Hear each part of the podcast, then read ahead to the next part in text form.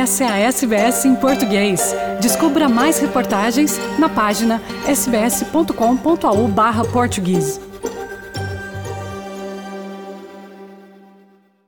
Vamos então às principais notícias da Austrália e do mundo nesta terça-feira, dia 10 de maio de 2022. A partir de Sydney sou eu, Carla Guedes, quem está consigo hoje. Alguns funcionários dos lares de idosos não trabalharão hoje, como forma de protesto contra o que dizem serem condições de trabalho, abro aspas, horríveis, fecho aspas. Trabalhadores na Austrália Ocidental e Queensland juntar-se-ão à greve que afetará mais de 120 instalações que atendem quase 10 mil residentes. Contudo, estes trabalhadores dizem que farão a greve apenas por um período de 5 horas para que os almoços e jantares possam ser preparados nas instituições de assistência a idosos. Trabalhadores no sul da Austrália também planeavam aderir à greve, mas foram impedidos de fazê-lo por causa de procedimentos na Comissão de Trabalho Justo. Duas instituições de acolhimento de idosos no sul da Austrália, Anglicare e a Southern Cross Care, levaram o seu caso à Comissão de Trabalho Justo para interromper a ação da greve. Entretanto, Catherine Davis regressou aos seus comentários em relação à comunidade transgênero depois de se desculpar anteriormente por recentes publicações nas redes sociais que levantaram muita celeuma. Em entrevista à Sky News, a candidata escolhida a dedo pelo primeiro-ministro Scott Morrison para a sede de Warringah, em Sydney, pareceu recuar no seu pedido de desculpas pela sua descrição das crianças transgênero como sendo cirurgicamente mutiladas e esterilizadas. Davis voltou a dizer que a descrição era legalmente precisa.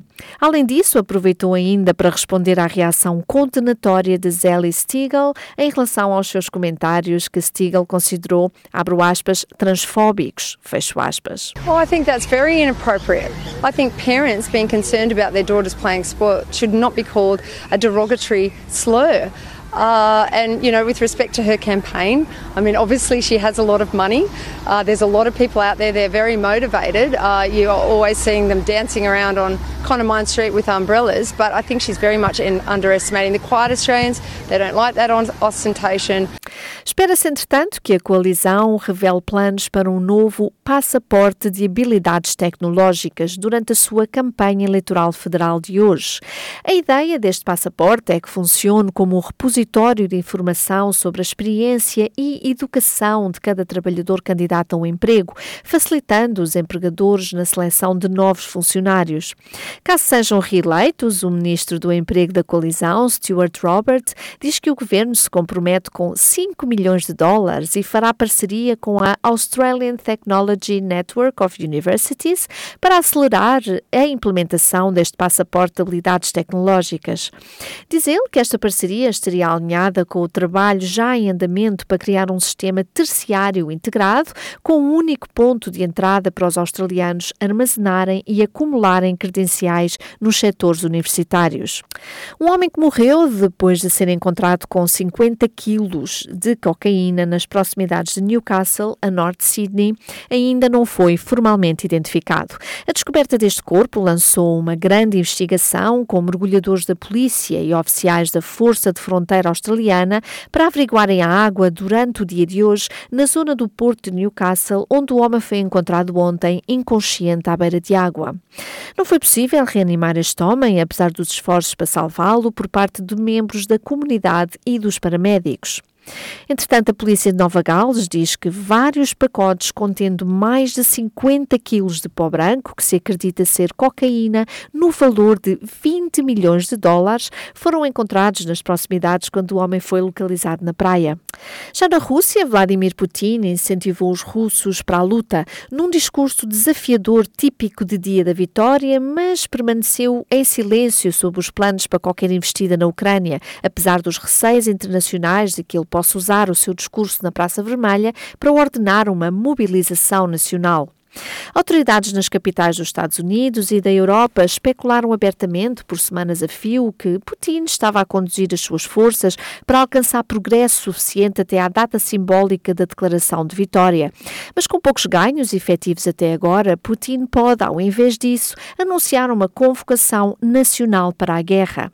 Na Ucrânia, entretanto, não tem havido tréguas nos combates. Autoridades em Kiev descreveram uma ofensiva russa intensificada no leste e um esforço renovado renovado para derrotar as últimas tropas ucranianas que resistem, mantendo-se numa fábrica nas ruínas de Mariupol.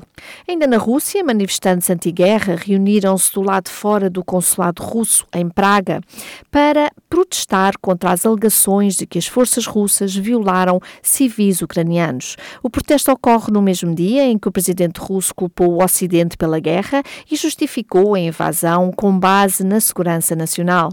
Cerca de 18 manifestantes sujaram-se com sangue falso e ficaram em silêncio do outro lado da rua do consulado. Uma das manifestantes, de seu nome Dara, diz que o grupo espera que esta manifestação chame mais atenção para este assunto. Rape has been used as a, a weapon in this war, which is not acceptable in the 21st century. We've been there before with Yugoslavia, etc. So it should be over, and we should make people in Europe understand that something needs to be done for the war to stop. A Procuradora-Geral da Ucrânia, Irina Venedikovka, disse que o seu gabinete está a investigar ações de soldados russos na Ucrânia, incluindo alegações de violação e violência sexuais. Os Estados Unidos reagiram favoravelmente aos comentários do presidente francês Emmanuel Macron de que uma nova organização política para a Europa pode ser benéfica. O presidente Macron teceu estes comentários enquanto a União Europeia considera um pedido da Ucrânia para se juntar ao bloco, aproveitando o seu encontro com o chanceler alemão Olaf Scholz. O presidente francês disse que pode levar anos para a Ucrânia passar a membro e que pode uma nova organização política ser preferível, uma que reúna países do continente que partilhem os valores da União Europeia, mas que não façam propriamente parte da União. O porta-voz do Departamento de Estado, Ned Price, diz que os Estados Unidos veem uma Europa forte como algo positivo. We see a strong Europe as essential to uh, transatlantic uh, security and to the transatlantic partnership.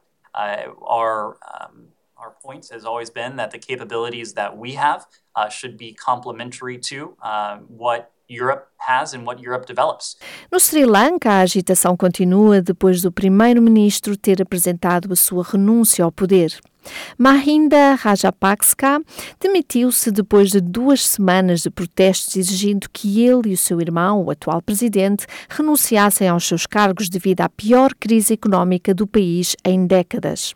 As autoridades mobilizaram tropas armadas na capital do país, Colombo, após um ataque no início do dia levado a cabo por apoiantes do governo contra os manifestantes que estavam acampados do lado de fora dos escritórios do presidente e do primeiro-ministro. A violência desencadeou uma raiva generalizada, com pessoas a identificarem os apoiantes de Rajapaksa, atacando-os um pouco por todo o país. Os autocarros que levavam os apoiantes da reunião matinal também foram bloqueados e atacados.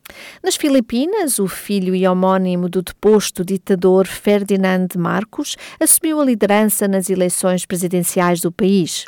Com mais de 70% dos votos apurados, Marcos Júnior teve mais de 23,5 milhões de votos, muito à frente do seu aniversário mais próximo, a atual vice-presidente Leni Robredo, que é uma defensora dos direitos humanos.